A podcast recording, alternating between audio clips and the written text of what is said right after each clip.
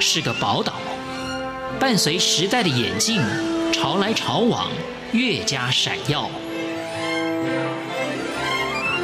欢迎收听《潮台湾》，发现台湾的美好。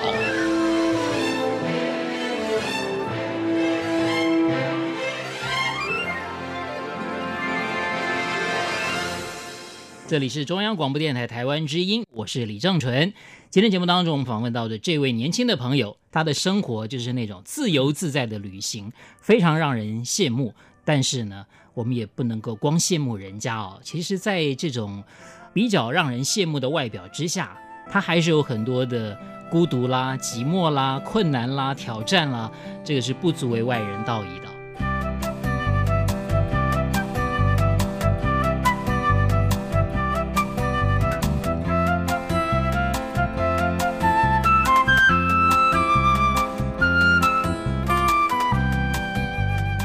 欢迎我们今天的来宾陈浪，你好、嗯，各位听众朋友，大家好，我是陈浪。是陈浪非常年轻，这二十六岁啊就喜欢一个人的旅行。对，大家一定很好奇啊，这年轻人都喜欢呼朋引伴的嘛，对，为什么你就偏偏喜欢一个人的旅行？我这个人好像个性就比较喜欢享受自己一个人的 生活一点，当然也是很常会跟朋友或是跟家人去旅行，但比起来，我觉得一个人旅行的过程中好像能有比较多的成长体会，所以比较喜欢这样的方式。是，所以你出第一本书的时候才刚刚成年而已，是呃大四的时候，大四的时候还在学校的时候。是，你看你就累积了这么多的素材。啊，可以出书，但是旅行者跟作家哪一个是你比较年轻时候的梦想？呃，旅行啊，没有，那时候还没想那么远，就是说旅行可以拿来写作。对对对，就是现在所做的一些工作或是身份，都是当初在旅行的时候所没有设想的。嗯，所以最原本的想法就是想要去走走看看，很单纯的。那什么时候发现到自己哎还不错，这个写下来还蛮有可看之处？其实要感谢我爸。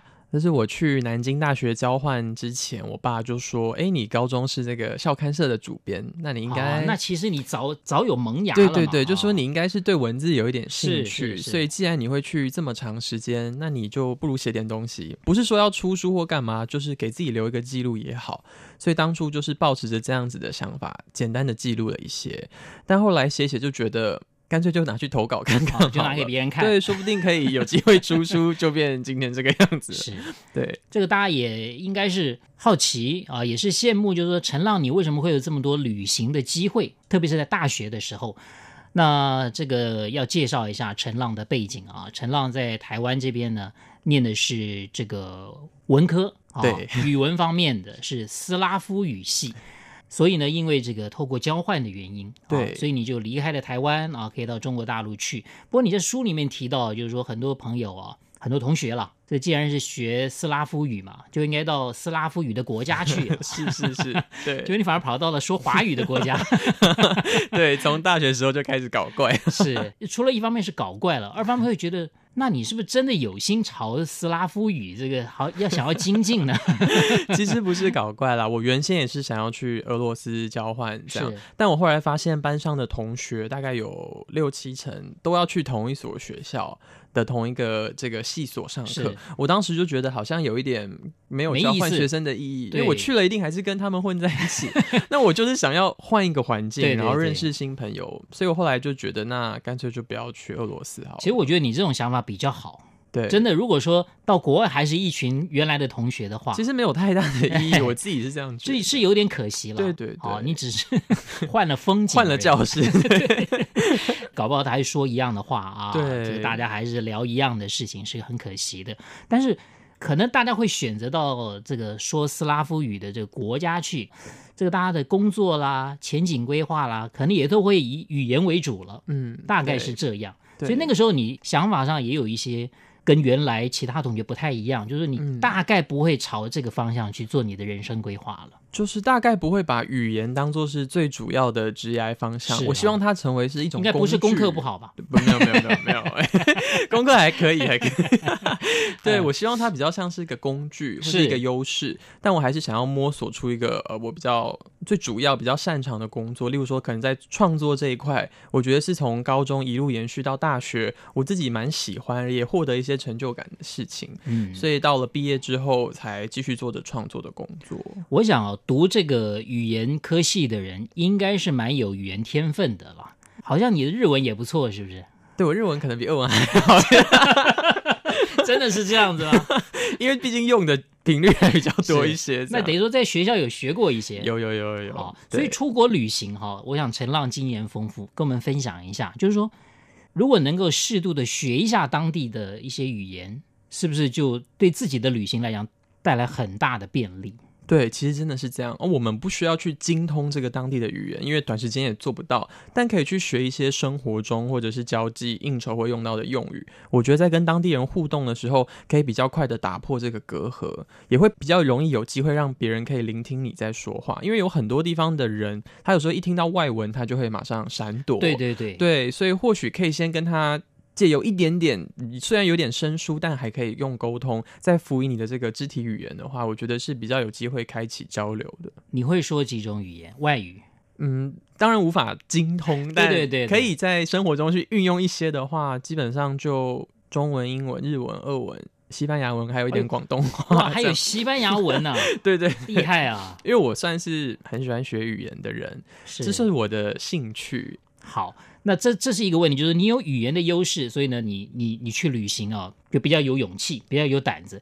第二个，当然你又是一个交换学生，是好，所以你本来就有机会到不同的地方去适应。嗯、还有一个想法或者疑问呢，大家可能提出来说：啊，你哪来那么多钱呐、啊？嗯，怎么可以到处去旅行呢？大学的时候其实就跟一般的大学生是一样的，就是打工啊，是对。然后很多时候因为是利用学校的机会去交流的，有时候会有一些奖学金，或者是在海外的生活补助什么的。然后我觉得在大学时候的旅行也是比较偏向穷游的，相对来讲还是真的比较省一点。对，现在出了社会，在工作之后。相对来讲，会有因为旅行作家的身份，会有比较多的赞助，是对，所以其实现在的旅行比起以前已经轻松很多了。现在比较少穷游了，对，嗯、呃，很多人可能会觉得说，好像我没有钱，或者我就没办法去旅行。但我觉得这两个事情是没办法画上等号的啦，因为旅行也不是说一定是出国才叫做旅行，有的时候可能在台湾去一个你没有去过的城市或是县市，那也是一种旅行。所以我觉得有的时候大家可能把旅行的定义看得太过于狭隘了，嗯，有的时候它更像是一种心态上的转变。有钱有有钱的旅行法，对，没有钱也有它的这个、啊、这个乐趣在里头。你有没有稍微比较过，像你以前那种穷游的方式，跟如果去参加那种团体旅游的话，嗯，啊、呃，到底哪一种还是比较经济划算一点？其实严格来讲，如果真的要比经济划算、CP 值比较高的话，其实可能团体旅游会比较划，会比较划算一点。但团体旅游的可能缺点就是你比较少自己跟这个当地互动的机会会少一点，尤其是可能去的地方也是人家帮你规划好的，然后在交通工具的移动上是很舒服的，但你也会错过很多犯错的机会，是跟当地人互动的机会，所以其实很可惜，就是你就真的是去旅游。那可是穷游比较像是旅行，它多了更多跟当地人的互动这些，所以我还是会比较偏好前面这一种。对，但当然也是要看这个旅行的形态啦。有的时候可能带家人或是一大群人一起去旅行的时候，因为毕竟多一个人就多一张嘴。如果大家都是自由行的话，容易也会在过程中有一些争执。所以我觉得其实很难去比较好跟坏，但只是说不同的旅行形态就会有不同的旅行体会吧。是。就看每个人可以比较偏好的，或者说你自己能够承受的是什么。对。不过你刚刚提到一个重点，我这是非常欣赏，就是说参加团体旅游哦，比较没有犯错的空间，但是自己旅游就常常自己犯错，基本上都是每天都在 犯错。很多人不愿意自己旅游哦，就是很怕犯错。嗯，因为一旦犯一个错呢，它可能会影响到很多哦，接下来的这个行程啦，或者什么的啦，心情就会受影响。你通常面对到所谓的犯错，或者说运气不好，一些失误的时候，你怎么来调试自己呢？因为我觉得这就是旅行啊。如果我在出发之前就已经能够预料所有会发生的事，那基本上我就不用去了。那你是真的这么一个就可以随遇而安的人？我刚开始不太是这样子，刚开始也是。我相信大家大家第一次碰到这种事情，应该都是可能会很错愕，然后很生气，因为可能接下来的所有计划通通都乱了套。但这种事情随着我旅行的经验变多，频率变高之后，会发现它就是天天都在发生的事，反而会去像学着比较去淡然处之的面对旅行中的这种不期而遇或者是荒谬吧。我觉得它其实有时候是好事，就你会看到更多你没有想过会看到的东西，或是遇到很多没有想过会遇见的人。然后我觉得这样子的收获往往是日事后回想起来最难忘的部分。所以我刚开始。例如说，我南在南京大学交换的这段期间，刚开始旅行也是很常犯错，然后很常就是明明要去这里啊，然后因为天气不好啊，因为坐错车啊，因为被骗啊，所以就完全计划乱乱了套。可是回想起来，我会觉得这些回忆都是很难忘的。是。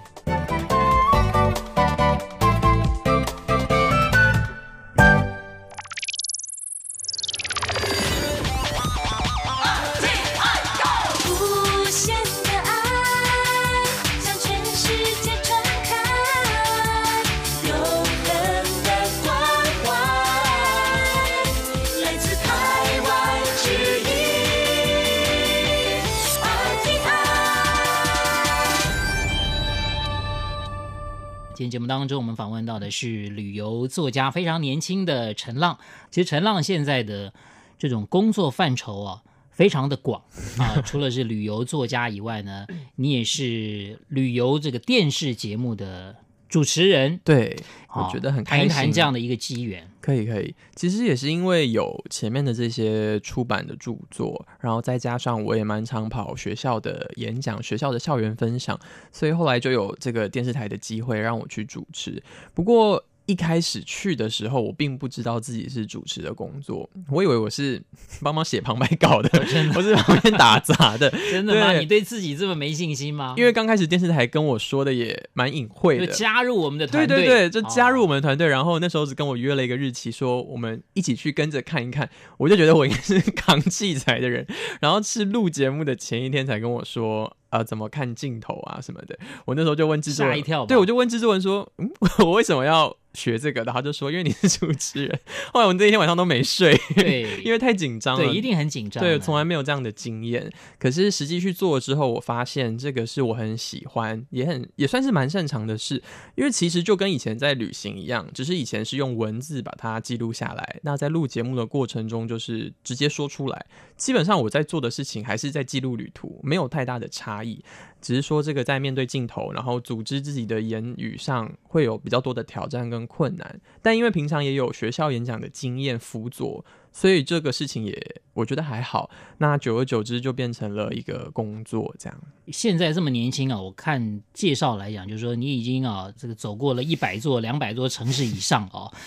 你还提到就是说在日本这一篇的时候，你有提到有一个有一个故事，就是说有一个日本人，他就是花多少的时间。爬完了这个日本的名山一百座，然后两百座，他未来要朝这个三百座、几百，然后人家就问他，就是说，那你为什么一直要做这样的事情？嗯，那对你而言，应该有很多人问你说，你为什么要一直一直一直这样做？那你还有什么样的目标是想要做的？他有一百、两百、三百，你的目标是什么？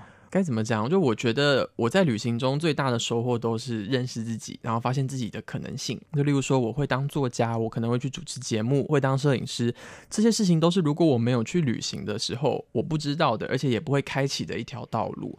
所以我觉得透过不间断的旅行，我其实是在做开启自己的可能性。就是这一条路，新的领域或是新的范畴可以去挑战跟尝试。但至于说有没有一个明明定的目标，例如说像这个日本的登山家，他就是有一百座、两百座、三百座山，那我是不是就要环游全世界或是什么的？